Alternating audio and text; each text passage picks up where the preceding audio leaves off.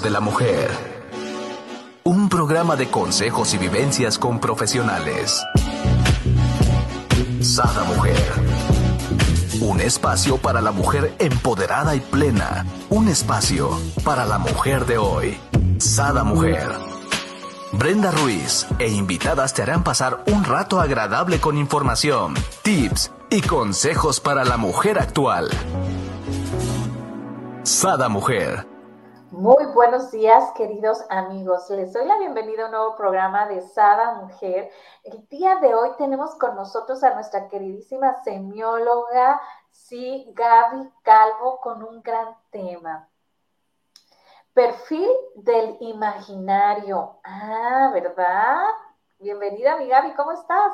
Ay, feliz de verte, feliz de estar contigo, agradecida con este espacio, contenta por resonar con todas las personas que nos van a sintonizar esta mañana y pues lista con un tema que tal vez de pronto el nombre es, ¿de qué me estás hablando? Todo mundo tenemos imaginario, vamos a hablar de falsa personalidad.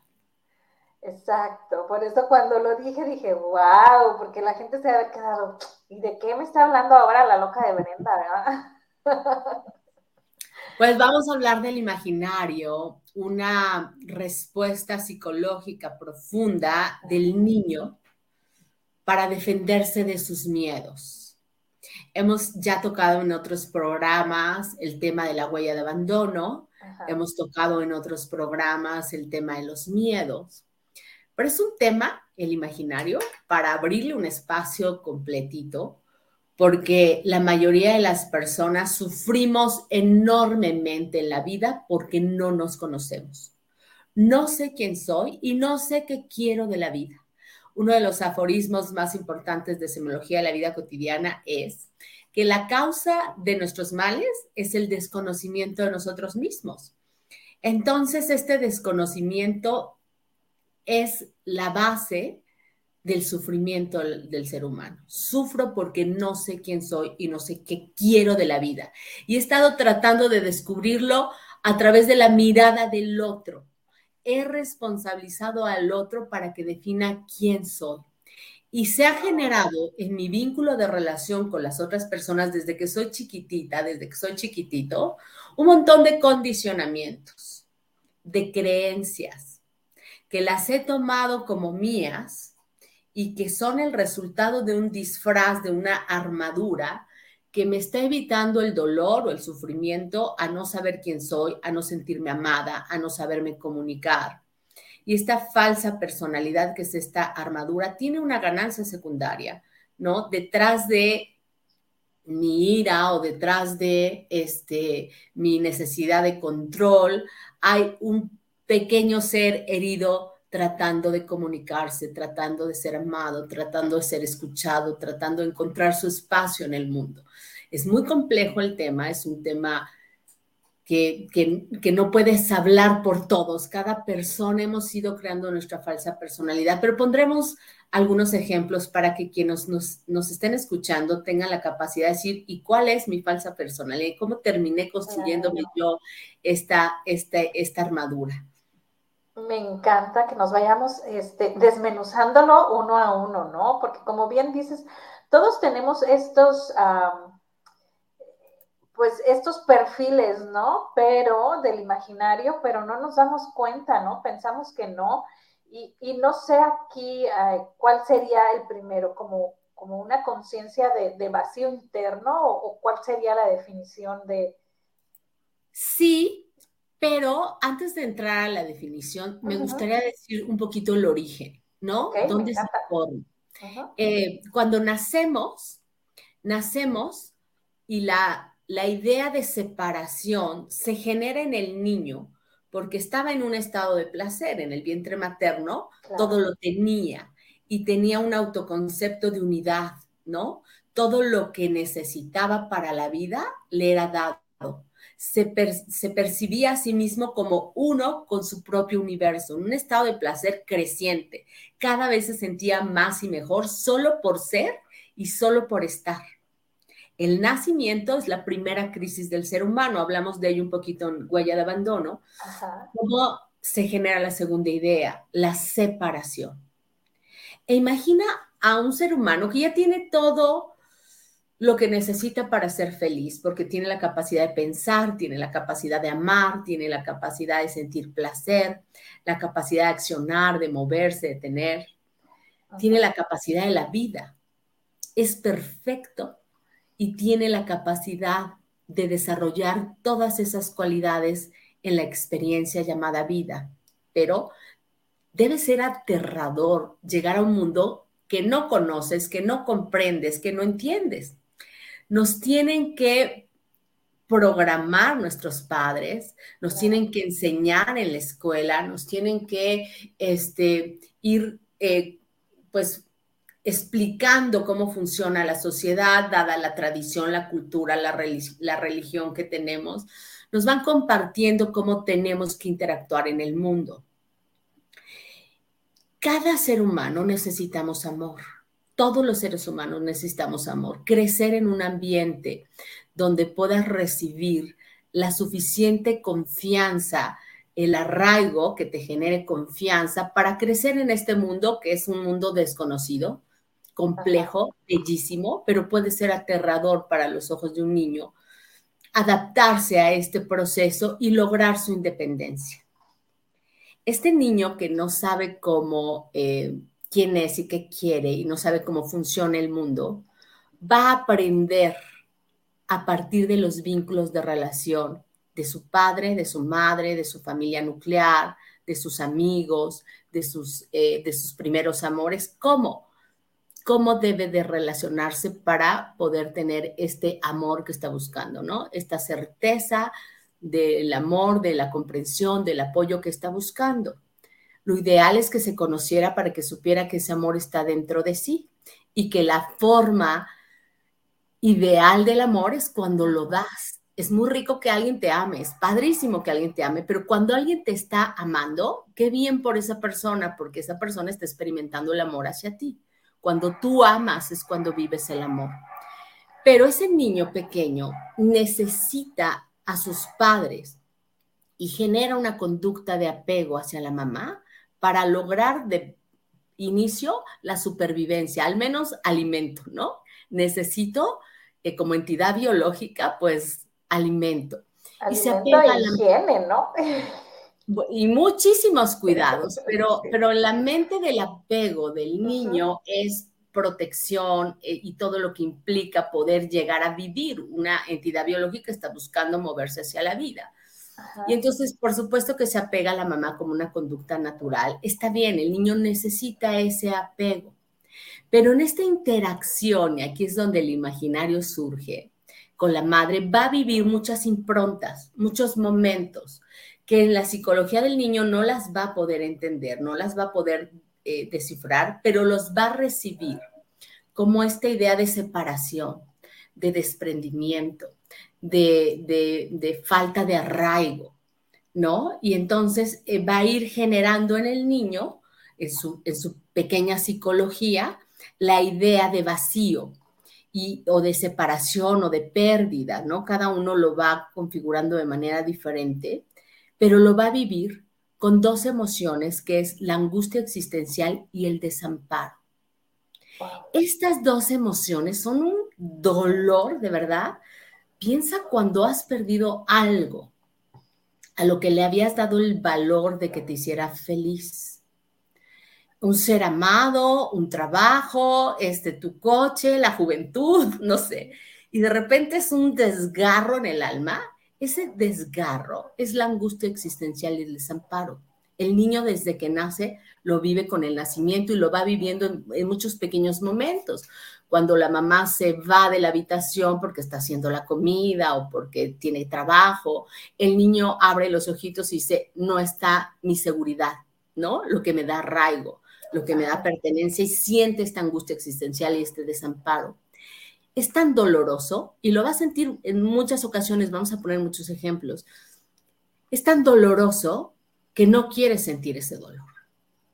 Y entonces crea el imaginario, esta estructura, como una forma de protección y de supervivencia. El niño dice, perdón, pero yo no quiero estar solo. Y entonces ¿no? Grita y llora y la mamá que está por la cocina viene corriendo, este, ya lo abraza y tal, ¿qué quieres? Este, el calor, el frío, ¿no? Se ocupa de él y empieza a entender, porque somos seres este, de, conductas, vamos aprendiendo conductas que se van repitiendo Y, vamos este, sobreviviendo a, partir de los condicionamientos. Cuando vamos teniendo cierta estructura, la vamos repitiendo y nos sentimos cómodos. El niño necesita eso. Pero empieza él a tener esta respuesta del llanto, por ejemplo, y se da cuenta que hay una conducta de la mamá que es viene viene, acude a mí y entonces él asocia, lloro y entonces tengo la atención de mi mamá, porque todavía no puede comunicarse. El problema es que no lo logre nunca resolver y que nunca se comunique y que yo hoy, teniendo 52 años, cuando algo no es como yo quiera, yo siga llorando. Y entonces vuelvo otra vez de no, apenas tantito me dicen, no, no es como tú quieres. Y entonces es así de, está bien, ¿no? Y entonces lloras. ¿Por qué? Porque hay una ganancia secundaria. Por supuesto que no es lindo llorar. Por supuesto que no es, no es lindo irritarnos, no, no es lindo tener un imaginario, o sea, una falsa personalidad no nos gusta a ninguna persona. De hecho, ni siquiera somos conscientes de que tenemos una falsa personalidad, solo no entendemos por qué no soy feliz, por qué no tengo relaciones amables, por qué me peleo tanto con mi pareja, por qué este, me, me distancié de un hermano que amo muchísimo. O sea, ¿por qué mis relaciones son tan o codependientes o, este, o tóxicas o, violentas. O sea, ¿cómo? Si estamos buscando amor, ¿por qué es lo único que no encontramos? ¿Y por qué no es lo único que ni que damos ni que recibimos, sino todo lo contrario? Por la falsa personalidad.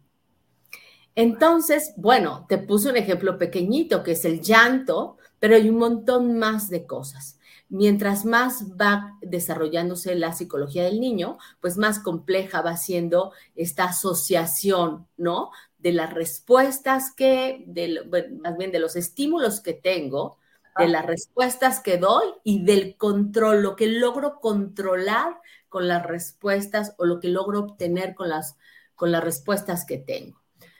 Por ejemplo, pues el llanto es una manera de ellas, tremendo berrinche, ¿no? Este, un rinche en medio de una dulcería y entonces ya no quiero caminar y de repente ves a mamás ahí en, en las dulcerías en, en, Liverpool, en algún lugar, y este, espero que no te, que no te vayan a, cobrar el, el anuncio. Lo recuerdo muy bien en alguna ocasión en un centro comercial, un niño, pero así agarrado de, de un mostrador que quería dulces y la mamá le decía, no te voy a comprar nada. Y el niño, pero así, con las fuerzas que podía, ¿no? Pateó a la mamá en la espinilla, hizo tremendo berrinche y entonces la mamá le compró los dulces. Mm, y entonces entiende, ¿no? Esa pequeña, este, esa pequeña personita que está tratando de encontrar su lugar en el mundo, dice, ¿cómo de que no?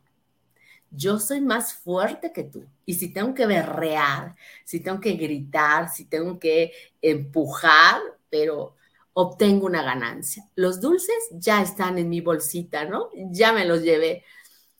Y esta, esta respuesta es, una, es un disfraz que nos ponemos y que en el niño le ayuda a sobrevivir porque a veces es por un capricho, ¿no? Quiero que estés aquí porque no quiero estar solo, quiero dulces, pero otras veces porque la vida en la que se está desarrollando el niño es una vida que no entiende y es una vida que puede ser muy violenta. Imagínate un niño en un hogar alcohólico, ¿no? O un niño en un hogar donde hay una estructura muy rígida y entonces, a ver, el niñito tiene cuatro años y ya está peinado, engomado, sentadito, con corbata, ¿no? Con las manitas aquí. Y el papá le dice, no puedes hablar mientras estamos los adultos hablando. Y, te, esto y te el otro. Y entonces, híjole, ¿qué siento? Angustia existencial y desamparo. Los niños, las niñas, aún no saben quiénes son, lo van a descubrir. Pero en un inicio van a buscar esa respuesta en la mirada de los papás. Su mundo es el mundo de sus padres. Entonces, cuando el niño se ve reflejado en la mirada de su madre y su madre le dice, ay, qué chistosa eres, eres tan divertida, qué bárbaro, yo creo que vas a ser actriz o cómica o no sé cuánto. Y entonces ella dice, eso le da placer a mi mamá, eso complace a mi madre. Y entonces, ¿qué hace? Se vuelve súper simpática, siempre está haciendo bromas, está llamando la atención, ya brincó en un charco, ya se puso de lado, ya tuvo una ocurrencia. Y entonces, ¿qué crece creyendo que es muy chistosa, que es muy simpática? Pero algún día piensa, estoy triste, hoy no quiero hacer bromas, hoy realmente me duele la vida por esto o por alguna circunstancia. Y todo el mundo le dice, ay, ¿qué te pasa? ¿No? Tú eres la chistosa, ¿no? Por supuesto, diviértenos, ¿no? ¿Qué te pasa? Eres muy sangrona, estás cambiando y tal esto. Y entonces ah, acudimos a la falsa personalidad para ser amados, para ser aceptados, para podernos integrar, para pertenecer en un grupo. Hay algunas cosas que pudieran ser muy superficiales para algunos, pero todas son un peso enorme, todas son un peso enorme, incluso hasta las que pudieran ser más sencillas. Te cuento algunos casos, algunos casos que, conozco o que he tenido en consulta o que pudieran ser de referencia. Algunos sencillos como esto. tres hermanos, ¿no? La hermana eh, de medio, la hermana, este, eh, la segunda hija, era dócil, amable, este, flexible y todos los demás con su falsa personalidad, el control, la ira, el aislamiento, ¿no? De personalidades difíciles, pero la que, la que estaba neutral en el grupo, grupo familiar pues era el centro de todos. Entonces la mamá le decía, ve y dile a tu papá que se venga a comer. Oh. Ve y dile a tu hermana que haga la tarea este, ve y dile a tu hermano que lo voy a regañar y que lo a hacer cuánto. Revisa que tu papá, que está borracho, esté de lado y no se vaya a ahogar. Y no, o sea, le, dieron la responsabilidad de ser la encargada de ser intérprete, traductora entre todos, la mensajera, la recadera, la no sé qué. Este, ve y dile a tu, ¿no? a tu hermana que me perdone, que no lo que. Entonces volvió una responsabilidad enorme en su vida. Cuando ya es una adulta, y está de verdad desbordada porque dice, yo me he olvidado de mí, he renunciado a mis propias necesidades para que todo mundo esté bien. Y tú empiezas a investigar en la infancia de esa niña, te das cuenta que el condicionamiento que tiene es, es tu responsabilidad que todo funcione. Wow, autoexigente al más no poder, ¿no? A veces es la autoexigencia. La autoexigencia se puede dar en padres que le están intercambiando el cariño o la atención o el reconocimiento, alguna de las siete fuentes del amor incondicional que ya hablamos también de ellas, alguna forma del amor a través de la perfección. Entonces ahí el papá o la mamá le dice, no, no, no, a ver, necesitas sacar 10 de calificación para que yo me sienta orgulloso o orgullosa de ti. A ver, no, no, no, no. La mesa no se pone de esta manera. Recuerda que los cuatro cubiertos y el, las cinco tazas y copas y no sé cuánto tienen que estar acomodados. entonces, esta niña se vuelve un adulto donde todo tiene que ser perfecto, porque en la psicología de su falsa personalidad se quedó la idea de que si todo estaba bien, iba a recibir el reconocimiento, ¿no? La atención. Te cuento otras historias más. Por ejemplo, una niña que crece en un hogar alcohólico. El papá es alcohólico, ella lo ve normal, ¿no? En un principio, pues así debe de ser, un, este, un, hombre, la figura masculina, ¿no? Que mi papá tome, que mis papás discutan, que mi papá no llegue a dormir, ¿no? Lo, lo normaliza. Claro. Cuando se vuelve un adulto, puede usar el alcohol como una forma habitual conocida, ¿no? De, de, supervivencia para no sentir esta angustia existencial y este desamparo. Porque lo que estoy evitando con, la, con, la, con el imaginario es sufrir. Pero, pero no solo no lo evito, sino que además sufro más porque termino siendo algo que no soy en lugar de resolver el origen, la causa, el conflicto, lo que sea que me esté produciendo, pues el no crecer o no desarrollarme. Entonces, el adulto o esa mujer adulta puede decidir, pues lo normal es tomar. Cuando tengo problemas, ¿qué hago? Bebo. Y entonces entiendo que así fue y que así tiene que ser, que no tuve opciones. Es una de las características del imaginario. Ahora mismo hablaremos del perfil. O también puede suceder esto, Brenda, que esa mujer cuando crece piense el alcoholismo no está bien. Sufrí enormemente el alcoholismo de mi padre. Tuve que vivir la vergüenza de recogerlo borracho en la casa, en la calle, de pasar hambre porque se gastaba ¿no? todo el dinero en una, en una parranda. Y cuando se vuelve una mujer adulta, está condicionada a que el alcohol es malo. Pero el alcohol, todo el alcohol, una copa de alcohol es mala. Y si ve a su marido tomándose una copa, le dice, oye, ¿vas a tomar? Sí, es Navidad. Sí, pero delante de los niños, pues sí, mira, compré sidra sin alcohol para ellos. ¿Qué ejemplo les estás dando? Me voy a divorciar de ti, no es posible que me estés haciendo esto, porque la falsa personalidad está muy radicalizada. No hay matices. Eso es lo que te iba a decir, ¿no? O sea, tiendes como a irte a los extremos, ¿no? Totalmente radical, ¿no? Totalmente radicalizada, porque recibiste un estímulo en la infancia ese estímulo, el niño lo interpretó de una manera. Y cuando crece, crece en función a ese condicionamiento. Así debe de ser o así no debe de ser. Pero para defenderme del dolor de vivir esa circunstancia, yo me pongo un disfraz que es el imaginario, esta falsa personalidad, para tratar de controlar esa situación que no puedo controlar. ¿Cómo voy a controlar el alcoholismo de mi marido? Bueno, de mi marido no, sino que mi marido se tome una copa de alcohol porque mi papá fue alcohólico y yo no pude hacer nada al respecto. Y entonces esa mujer se vuelve en la vida adulta una mujer intolerante, una mujer juiciosa, una mujer criticona, una mujer eh, dramática, una mujer, algo aprendió a hacer para salirse con la suya porque no quiero que tomes. Y entonces ves ahí esa mujer diciendo, pues me voy de la casa.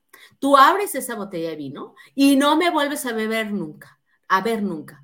Y entonces el control, la imposición, ¿no? Este, el condicionamiento, vas a empezar a ver a alguien que dice, oye, tuve un padre alcohólico, reconozco que no es algo que quiero en mi vida, pero mi marido no es alcohólico, porque yo empiezo a resolver los temas no resueltos de mi infancia en mi vida adulta con esa misma estrategia del imaginario. Y ese imaginario, Brenda, ya está desarrollado a los tres años de edad. ¡Wow! Ese niño que se tiró de panza en Liverpool, perdón, en un centro comercial, haciendo tremendo berrinche, este, e, ese niño va a ser un adulto que cuando las cosas no son como él quiere, va a gritar, berrear, empujar, patalear, lo que sea para salirse con la suya. Se va, ¿no? Perfilando este imaginario a los siete años, hasta los 14 años, pero un niño de, de tres años ya sabe perfectamente qué hacer para recuperar el control. Porque aquello que quiere, a lo que le ha dado la estabilidad o la posibilidad de no sentirse angustiado, este, o, esta ansiedad que le produce no saber quién soy y qué quiero en la vida, pues lo está haciendo a través de la falsa personalidad. Es una armadura para no sentir dolor, que no sirve para eso, porque evidentemente lo sentimos, solo evadimos el dolor con esa armadura. Finjo de alguna forma que esto lo voy a controlar de la manera que elegí con mi, con mi rasgo dominante, que es el disfraz que escojo, para no sufrir, pero sufro muchísimo. Aquí me gustaría hacer un, espacio en eso que dices ahorita, ¿no? El disfraz que escojo. Ese disfraz, como bien nos mencionaste ahorita, ¿no? La, que es alegre, que tu, tu, mamá te dice, viene siendo como los estereotipos que te ponen en casa, ¿no? O sea, la ordenada, el desordenado, la alegre, la viene siendo algo parecido, entonces uno lo, lo adopta por el resto de su vida, ¿no? Para agradar a su familia, ¿no? Así es. hay unos estereotipos ya muy, ¿no? Muy localizados, este, que, terminamos identificando nuestros conocidos. Decimos, ay, ¿no? Ya sé cuál es la estrategia de defensa de su tanita. Es la, la, este, la estricta, o la doña perfecta, o la ordenada, o la super limpia, ¿no? Este, sí, hay algunos, son tan grandes que sería imposible, los estereotipos pues agrupan algunos tipos de, conductas, pero cada uno de nosotros tenemos uno. Vamos a tratar de, eh, de, ponerles información suficiente a las personas que nos acompañan hoy para que empiecen a identificar cuál es este perfil. ¿Cómo sé si estoy actuando desde la falsa personalidad o estoy actuando desde el yo observante? ¿Quién es el yo observante? Es la conciencia autorreflexiva que tiene la capacidad de pensarse a sí misma. Es la conciencia eh, holográfica que tiene siete funciones, la capacidad de percatarse, de poner atención, la capacidad de conocer las diferentes experiencias de la vida, la capacidad de ir almacenando en la memoria esta referencia de las experiencias para poder tener una, un parámetro de comparación y de, decir, oye, es Navidad, no pasa nada si nos tomamos una copa de alcohol, ¿no? Esta, esta memoria este, eh, de la, de la conciencia permite movernos hacia nuestros deseos, crecer a partir de los anhelos de la conciencia, de los anhelos del ser. Y esta conciencia holográfica tiene también la capacidad de la creatividad. Yo no soy el resultado de lo que mis papás o de mis miedos de mi infancia. Yo puedo decidir recrearme, reconstruirme, ¿no? A partir de mis deseos. Sé que de manera aprendida, adquirida, elegí el enojo, ¿no? Y está ahí tan arraigado en mi ser que ahorita pasa algo que no me gusta o no me parece o no son las cosas como yo quiero y me enojo. Y digo, ay, siempre me enojo, soy muy enojada, pero no me quiero enojar, pero me vuelvo a enojar, ¿no? ¿Por qué? Porque se hace un nudo de significación. Yo veo ahí la injusticia o a lo que soy susceptible, dado lo que viví en la infancia. Y entonces repito la respuesta de defensa, el mecanismo de defensa que es el imaginario me vuelvo a enojar y me vuelvo a enojar y digo, quiero quitar el enojo. Sí, ya soy consciente de ello, pero no puedo quitarme el enojo. ¿Cómo hago para quitarme algo que está tan aprendido y que ya siento que es, que es mi personalidad? Y no, tú puedes ser quien tú quieras. Tú puedes renacer, reinventarte, reescribirte. Tú puedes entender que tú no eres una persona enojada, que el enojo es una emoción que te avisa de una circunstancia pero que puedes a la medida de que mejor gestiones tus emociones, decidir cómo sentirte frente a diferentes circunstancias y establecer pues experiencias mucho más lúcidas, amables, amorosas. Y la séptima función de la conciencia, que es la contemplación, verte a ti misma, decir, ah, tenía ganas de matarte, pero ¿sabes qué? No lo hice, te escuché y estoy siendo empática y estoy siendo tolerante, ¿no? Estoy creciendo, ese es el yo observante alguien que tiene esa capacidad de la holografía en su, en su conciencia y de la multidimensionalidad, porque puedo pensar, puedo amar, ¿no? Puedo sentir placer, puedo moverme, actuar, o puedo detenerme, decir, no voy a responder a esto, o puedo este, valorar todas las funciones vitales de vida que tengo. Esa es una persona que es consciente de sí, de sí misma y que está creciendo porque el imaginario no permite el, desarrollo de conciencia. Entonces, vamos a hablar de las características. Qué bárbaro, ¿ya viste la hora? Ya, se nos va, pero volando. Sí. Vámonos a las características. Es una pasión hablar, hablar sobre el ser humano. Vamos a hablar de las características. ¿cómo pueden quienes nos están escuchando identificar cuando están en el imaginario o cuando están en el yo observante? Este perfil es el perfil del eterno adolescente. Es alguien que nunca se conoció a sí mismo, que ya tiene 40 años, 50 años, que ya se le infló la barriga, se le colgó la papada, le salieron canas, pero sigue actuando como un eterno adolescente. ¿Te acuerdas que hablamos también del perfil del, del, adolescente en su momento y decíamos que el adolescente está descubriendo su soledad y es la edad ideal para sanar todas estas heridas de la infancia? y para descubrir quién es y qué quiere de la vida a través de su vocación. A ver, quiero ser pintor, no quiero ser cantante, quiero, quiero ser esto. Y entonces empieza a responsabilizar de sí mismo y empieza a marcar una ruta que, que llama Alfonso Ruiz Soto, el creador de la semiología, la ruta de sus pasiones. Voy para allá. ¿Por qué tiendo la cama? ¿Por qué estudio cuatro horas? ¿Por qué me paro a las cinco de la mañana para ir al gimnasio? Porque estos son mis deseos y me estoy responsabilizando de mi propio ser. Como viene con demasiadas heridas y con el imaginario, el imaginario dice, no, no, no, no. A ver, tu papá es responsable de ti. Tú no pediste venir a este mundo, ¿no? Que te sigan este, dando dinero, pagando la colegiatura, tendiendo la cama, lavando los calzones, ¿no? El eterno adolescente es aquel que nunca se descubre, que nunca decide quién, quién es y qué quiere ser en la vida y que siempre responsabiliza a los otros sobre su vida. No soy feliz porque mi marido no cambia, no soy feliz porque no tengo dinero, no soy feliz porque el presidente de la República, no soy feliz porque todos los demás son responsables de mi vida y yo quiero que los demás cambien para que yo sea feliz. Ese es el imaginario, ¿no? Ahí estoy yo este, como víctima, entre otras cosas, ahora digo las características, entre, entre otras cosas, pidiendo que el mundo cambie para que yo esté bien. El adolescente que no logra responsabilizarse de sí mismo se queda como un eterno adolescente. Así vive su vida joven, inicial, adulta, su vida adulta y su vejez. Como un eterno adolescente dice, no es mi culpa, ¿no? Es culpa de los demás. Ahora, este perfil del imaginario, que es el perfil del eterno adolescente, que es el desconocido de mí mismo. Porque yo puedo decir, suelo ser muy enojona. Cada que me pasa esto me enojo.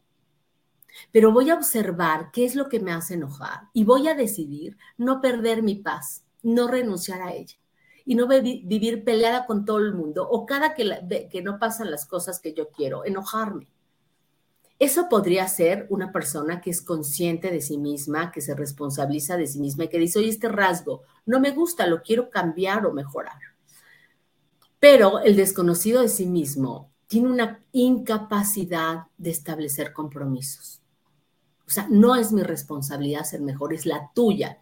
Tú tienes que comprenderme, tú me tienes que apoyar, tú me tienes que reconocer, tú me tienes que dar, tú, ¿no? Allá deposito este, la responsabilidad de mi vida. ¿Y en dónde vas a ir notando esta falsa personalidad o esta personalidad del imaginario?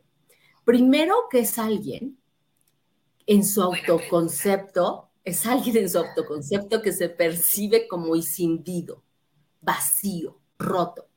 Es alguien que dice, es que cada vez que no este, hacen las cosas que yo quiero, me siento tan mal cada vez que pienso que te vas a ir de la casa y que me vas a dejar y que vamos a terminar la relación, siento que se me arrancan el corazón. O sea, aquellas personas que se perciben frente a la posibilidad de perder aquello a lo que han responsabilizado de que estén bien, se perciben como vacíos, como desgarrados, rotos y sentidos. Y viven con miedo. En este terreno de miedos, de los que hablamos también en otro programa que les recomiendo mucho que se echen un, un vistazo, una vuelta por ahí. Vivo con miedo, con miedo a ser rico, con miedo a ser pobre, con miedo a quedarme solo, con miedo a que te vayas, con miedo a que no me quieras, con miedo, vivo con miedo. Todas estas personas que viven con miedo es porque viven desde la falsa personalidad, porque una persona que recupera esta capacidad de autonomía y dice, ok, tengo miedo a ciertas cosas y es natural, es una emoción, pero confío en mí y confío en la vida. Tengo la certeza del bien, de que no puedo controlar al mundo, pero que sí puedo decidir cuál es mi capacidad de respuesta frente a lo que sea que me pase, por más adverso que parezca. Y entonces el imaginario vive con miedo, vive con apegos, haz una listita de tus apegos, mi querida Brenda, y te vas a dar cuenta que hemos llenado nuestra vida de un montón de cosas con las que estamos validando nuestra auto, nuestra, nuestro autoconcepto, ¿no?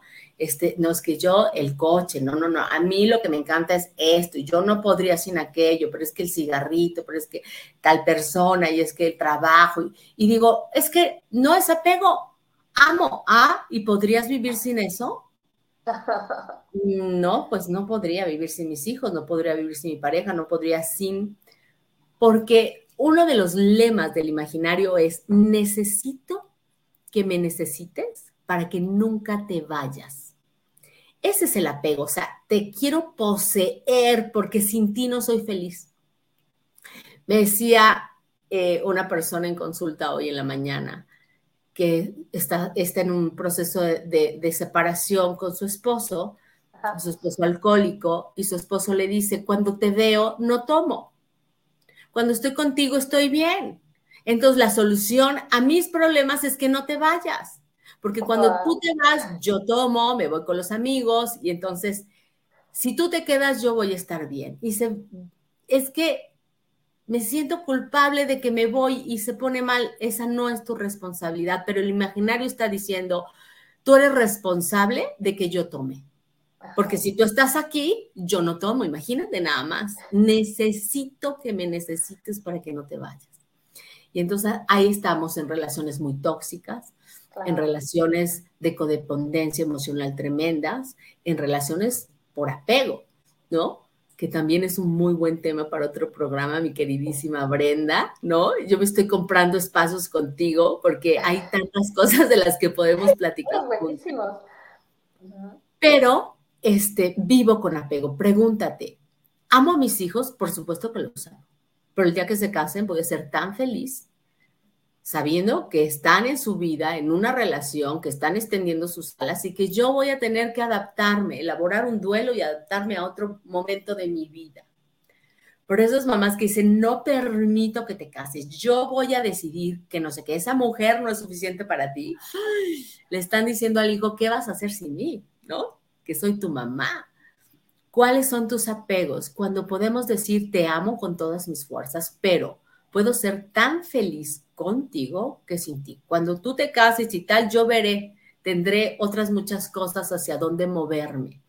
no, hay esta tan lejos, mi querida Gaby. Hay muchas mamás, papás, que no permiten a sus hijos irse a estudiar fuera por no estar lejos de ellos, no porque no puedan económicamente, porque a veces hasta tienen los hijos la beca número uno donde están al 100% y aún así no les permiten realizar sus sueños, ¿no? Sí, es otra característica del imaginario que es el control, ¿no? Y entonces mm, te controlo y no necesariamente a veces con la imposición, porque hay quienes su falsa personalidad es me impongo, te confronto, te prohíbo, te encierro, ¿no? Conozco casos de esposos que incluso le cierran la puerta a sus esposas y dicen, no, no vas a salir de la casa. Imagínate el nivel de violencia y de control no vas a salir de la casa. Todavía en esta época hay ese nivel de de ignorancia tan grande. ¿No? Te prohíbo que veas a tu madre, te, no, no te doy permiso. Y por supuesto, mamás, te controlo porque me impongo, pero te controlo con el dinero.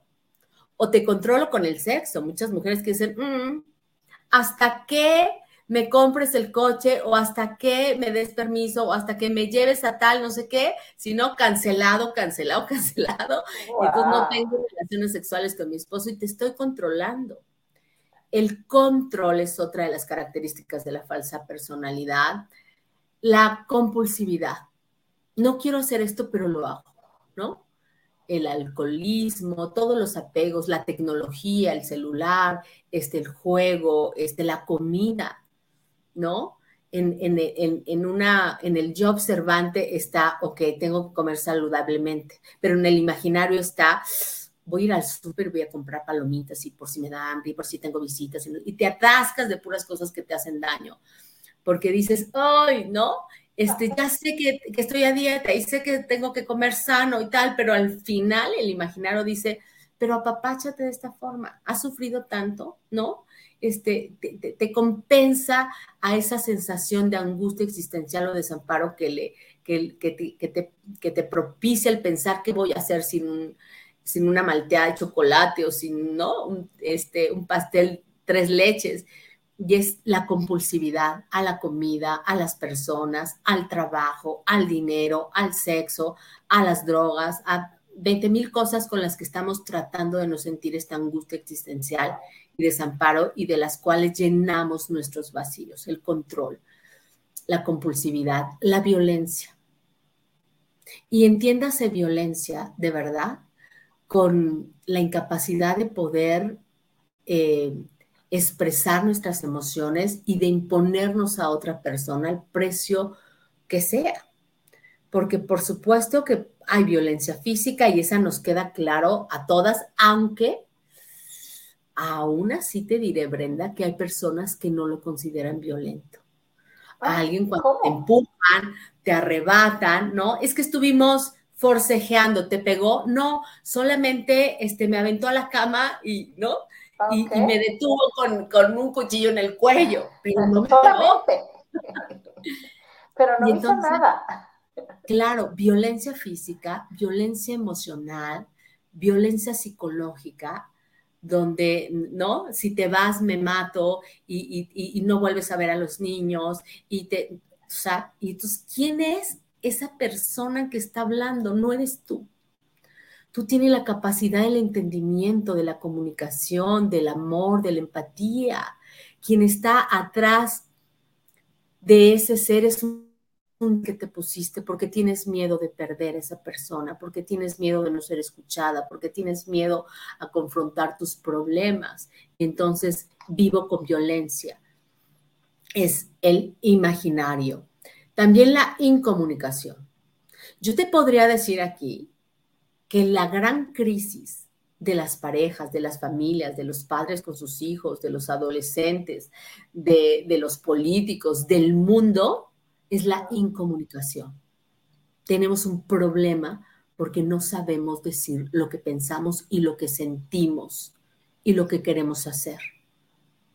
Y entonces, como no puedo, piensa otra vez en ese niño en el centro comercial diciendo, porque lo que le quiero decir a mi mamá es, estoy cansado, he caminado muchísimo, un poco de azúcar me haría muy bien, no puedo, no puedo decirte eso.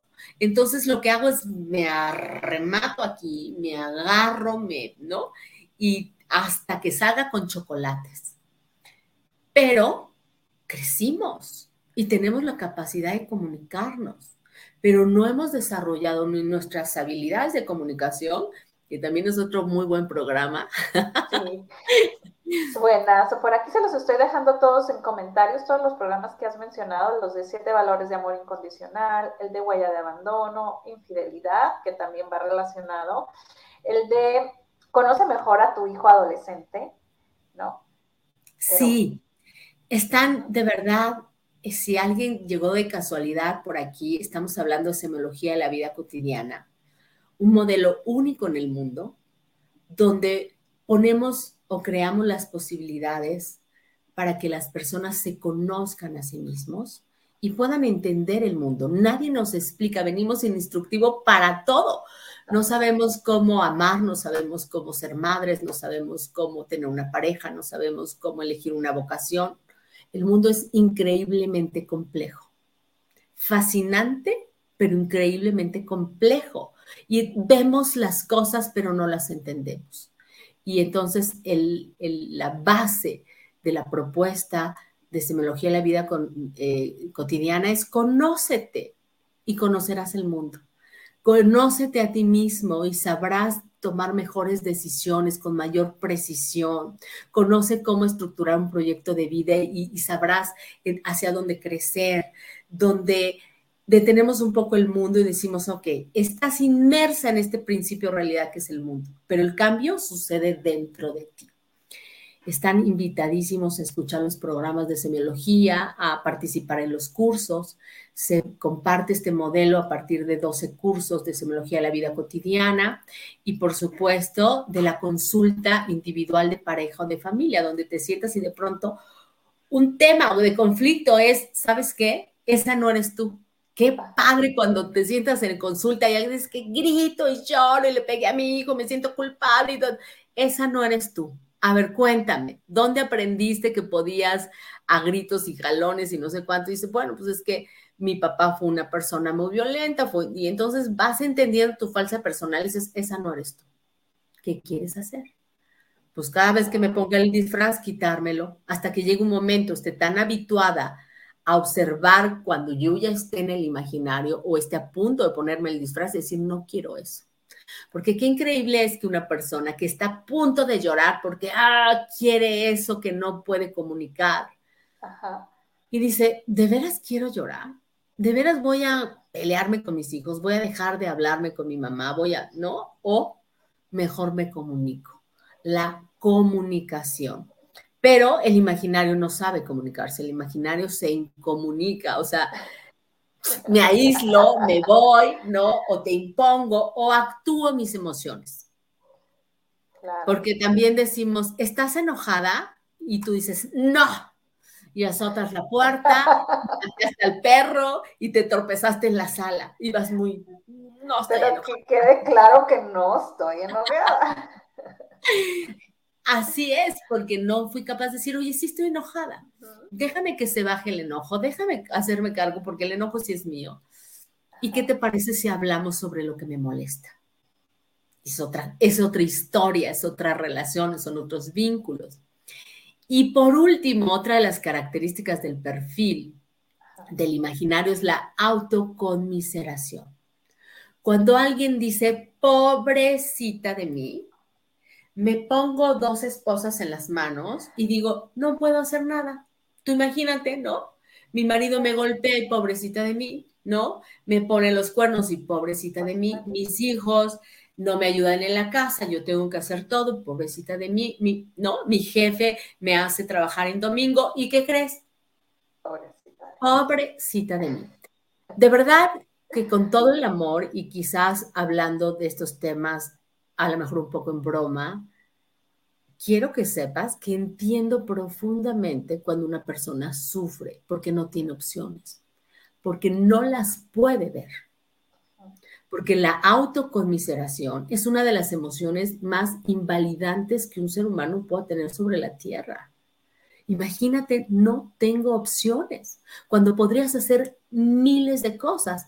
La semiología, entre otras cosas, pone un horizonte de posibilidades increíbles frente a una persona que tiene el imaginario con la vista de túnel y dice, este es mi problema y no veo la solución a ese problema. Y de pronto le dices, tienes todas estas posibilidades que están en ti, no en la otra persona a la que decidió ser alcohólica, es violenta, porque también tiene sus razones que son el imaginario. Claro. Cada uno venimos cargando nuestro imaginario, ¿no? Y piensa en esto, que es tremendo, mi querida Brenda. Vivimos en un mundo así, donde todos estamos interactuando con los demás desde el imaginario, responsabilizando a todos los demás por lo infeliz que soy yo y vemos la violencia que vemos, la incomunicación que vemos, este, las faltas de respeto, la, la eh, infelicidad perdón, que hay en, en las personas porque no se conocen, porque no nos conocemos. Entonces, tenemos apenas un respiro para decirles a las personas que nos escuchan qué podemos hacer. ¿Qué podemos hacer? Dinos por favor, porque ahorita ya nos quedamos, yo creo que más de uno que nos, por no decir que todas las personas que nos están viendo, caímos en... Ay, ¿te me fuiste? Aquí estás. ¿A dónde andas? Caemos, caímos en esto, ¿no? ya nos vimos o, con el control, o con la violencia, o con los miedos, con los apegos, ¿no? Con la compulsividad, o sea, todos tenemos alguno de estos rasgos que ya eh, identificamos, ¿no? Ahora dimos ¿Qué, podemos hacer? Aparte de que podemos acudir, ya saben, en las redes sociales está como Gaby Calvo V, semióloga Gaby Calvo, que pueden localizarla y hacerle las preguntas necesarias. Pero de igual manera aquí, danos una guía rápida de cómo salir de esto. Así es. Bueno, el trabajo es un trabajo para toda la vida y es un trabajo bellísimo porque es un trabajo de conocimiento. Una de las mejores herramientas es la autoobservación. Cuando te observes en el imaginario, solo entiende que estás en una percepción errónea de ti misma y que perdiste la distancia crítica y que estás responsabilizando a los otros de algo que tú puedes resolver. Cómo sentirte, cómo significar esa situación o esa experiencia. Es un trabajo de trascender tu propia huella de abandono. ¿Cómo se trasciende el imaginario? Trascendiendo tu huella de abandono cuando hablamos de ese tema de la huella de abandono, hablábamos que una de las razones, la, ruta de salida de la huella de abandono es aprender a amarte, que una persona que se responsabiliza de sí misma y que ese amor que está buscando allá afuera lo deposita en sí misma, empieza a cambiar su autoconcepto. Cuando tú cambias la esfera este, de, los significados. ¿Qué significa para mí que no me hagas caso? ¿Qué significa para mí que estés tomando una copa de alcohol? ¿Qué significa para mí? Cuando cambio los significados, el contexto también cambia, las acciones se modifican, porque entonces yo digo, a ver, tú no eres mi papá, eres mi esposo. Y qué padre que estamos celebrando la Navidad y que nos vamos a tomar una copa de vino juntos. ¿no? Y que podemos vivir todos los placeres sabiendo siempre que el tema de todos los placeres es la compulsión, ¿no? Y entonces eh, resignifico las experiencias. Amarnos es una de las formas de trascender al imaginario porque cambiamos del autoconcepto de carencia, de me hace falta, de me estás haciendo daño, de no puedo vivir sin ti, de solo estoy pensando en mis necesidades, del egoísmo o de este, la indiferencia con la que puede vivir una persona que no quiere confrontar este, su propio dolor y entonces recurre a la estrategia del imaginario, es con el amor y así pasamos del miedo, de la locura que nos, que nos produce no ser nuestro propio ser, al amor, a la lucidez del amor, en un autoconcepto de abundancia, ¿no? Yo te amo, yo te comprendo, yo te apoyo, porque ese amor que he estado buscando toda la vida está dentro de mí. A un autoconcepto de generosidad, estoy al servicio de las otras personas, en un autoconcepto de compromiso, ¿no? Lo que te digo, este, me responsabilizo hacerlo soy responsable de mi propia vida y de la felicidad que hay en mi propia vida. Pero tal vez esto pudiera sonar de momento como, como un ideal eh, un poco imposible de alcanzar. Todas las herramientas y los recursos de semiología son prácticos. Todas las herramientas y todos los recursos te dicen cómo y cómo trascender cada una de ellas al menos hoy, que es un trabajo que te digo de amor y es un trabajo para toda la vida, pues dices, ay, pues sí, sí me amo, pero el otro que me obedezca, ¿no? Pero el otro que no se vaya. El control este, continúa. Haz este pequeño ejercicio, autoobsérvate. Haz las paces con tu falsa personalidad. Dale las gracias porque no estás loco, loca, afortunadamente porque decidiste primero hacer un berrincho, llorar o algo ese niño decidió no vivir con angustia existencial o desamparo y empezar a buscar, ¿no? Su lugar en el mundo. Y autoobsérvate, reconoce cuando estés ahí como víctima, cuando estés queriendo controlar, cuando este, obsérvate y di, esto es lo que quiero, cuestiónate. Recupera tu capacidad de discernimiento, tu libre albedrío Date la oportunidad de renacer de nuevo, de encontrar realmente quién eres. Debajo de ese disfraz hay luces, también hay sombras. Por supuesto, hay muchas cosas de ti que a lo mejor no te van a gustar, pero que sea una luz o una sombra de que depende de tu actitud frente a esa circunstancia. Porque de pronto dices, oye, no soy una persona que sepa expresar mis emociones. Bueno, ¿y qué quieres hacer con eso? Pues aprender a expresar mis emociones. Pero una vez que yo aprendo a decir, ahora no quiero hablar, quiero saber cómo me siento y después regreso contigo, ya es un avance enorme, ¿no? Pero ya estás siendo tú. Te mereces una vida sin sufrimiento.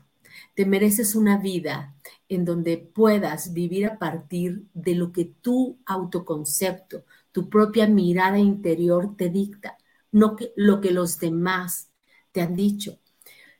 Y que esas grandes heridas de la infancia puedes sanarlas, que puedes cambiar los significados, establecer que esos vínculos que tuviste con papá, mamá en la infancia, de dolor o de sufrimiento, esas historias que te hicieron pensar, así no debería de ser o así debería de ser, o no soporto la injusticia o no me va a hablar a mí nadie de esta manera, y surge el disfraz del imaginario, que solo son experiencias y que no todas las experiencias tienen que ser iguales, que te des la oportunidad de vivir cada experiencia desde el aquí y del ahora. Lo que te está pasando hoy con tu jefe no tiene que ver con lo que te pasó con tu padre o con tu madre. El imaginario lo va a traer y tratar de resolver ahora. Porque hay personas que dicen, a mí nadie me habla de esa manera. Que te hablen como se les dé la gana. ¿Tú qué quieres hacer? Puedes poner límites, puedes decir no se trata de mí, se trata de su propia estrategia de defensa, puedes decidir vivir una vida en paz, una vida de contacto, de presencia, de amor, de descubrimiento o seguir tratando de ser alguien que no eres para tratar de obtener algo que no puedes, que es el amor de los demás, la atención de los demás y destruir lo inmenso y maravilloso que puede ser vivir vivir en paz, vivir en plenitud, vivir en armonía. Wow, qué bonitas palabras y que, mira, ya nos dejaste así como volando acá en, las nubes, ¿no? Con todos estos cómo sí, cómo sí podemos vivir este y quitar y observar, ¿no? Esta parte de nuestro este, falsa personalidad para poder vivir nuestra real identidad, ¿no? Así es el trabajo de autoobservación parece como, ¿no? Muy, ay, ¿a poco con eso? Sí, con eso. Cuando digo, ah, voy a gritar y quiero violentarme, y quiero controlar y quiero encerrarme y todo, dices, a ver, esa no soy yo. Voy a entrar al cuartito de sufrimiento, voy a entrar a un espacio donde me victimizo, donde no tengo opciones, o me muevo desde el yo observante y tengo la capacidad de escuchar, tengo la capacidad de comunicarme, tengo la capacidad de poner límites, tengo la capacidad de, la distancia crítica. ¿En qué lugar me voy a colocar en esta circunstancia donde siento que si estoy perdiendo el control, me es mucho más fácil arrojarme contra ti porque vas a tener resultados de manera inmediata, claro. ¿no? Claro, cuando dices te callas y te sientas, tus hijos dicen, sí, mamá, están pensando, ¿cómo me salgo con la mía? ¿No? Y entonces van a desarrollar su propia estrategia para decir, yo voy a hacer lo que yo quiera, porque somos egoístas desde la falsa personalidad. Estoy pensando en quiero salirme con la mía. No me quiero sentir de esta manera. En lugar de me responsabilizo de mis emociones, ¿no? Y elijo mejor hablar y resolver cualquier problema con las personas porque puedo sentarme a hablar con los demás. Autoobsérvate y te vas a dar cuenta que sin imponerte, sin querer este, ¿no? modificarte, sin radicalizar, la sola autoobservación te va a permitir saber qué es lo que yo decido en conciencia hacer. ¿Voy a reaccionar o voy a elegir actuar? Wow, pues qué bonito, muchísimas gracias. El tiempo se nos acabó como de costumbre. Buenísimo tema, no se pierdan todos los que están aquí en comentarios. Abrazo fuerte a la distancia. Nos vamos. Gracias. Con gracias a todos. Bonito día. La, la, la,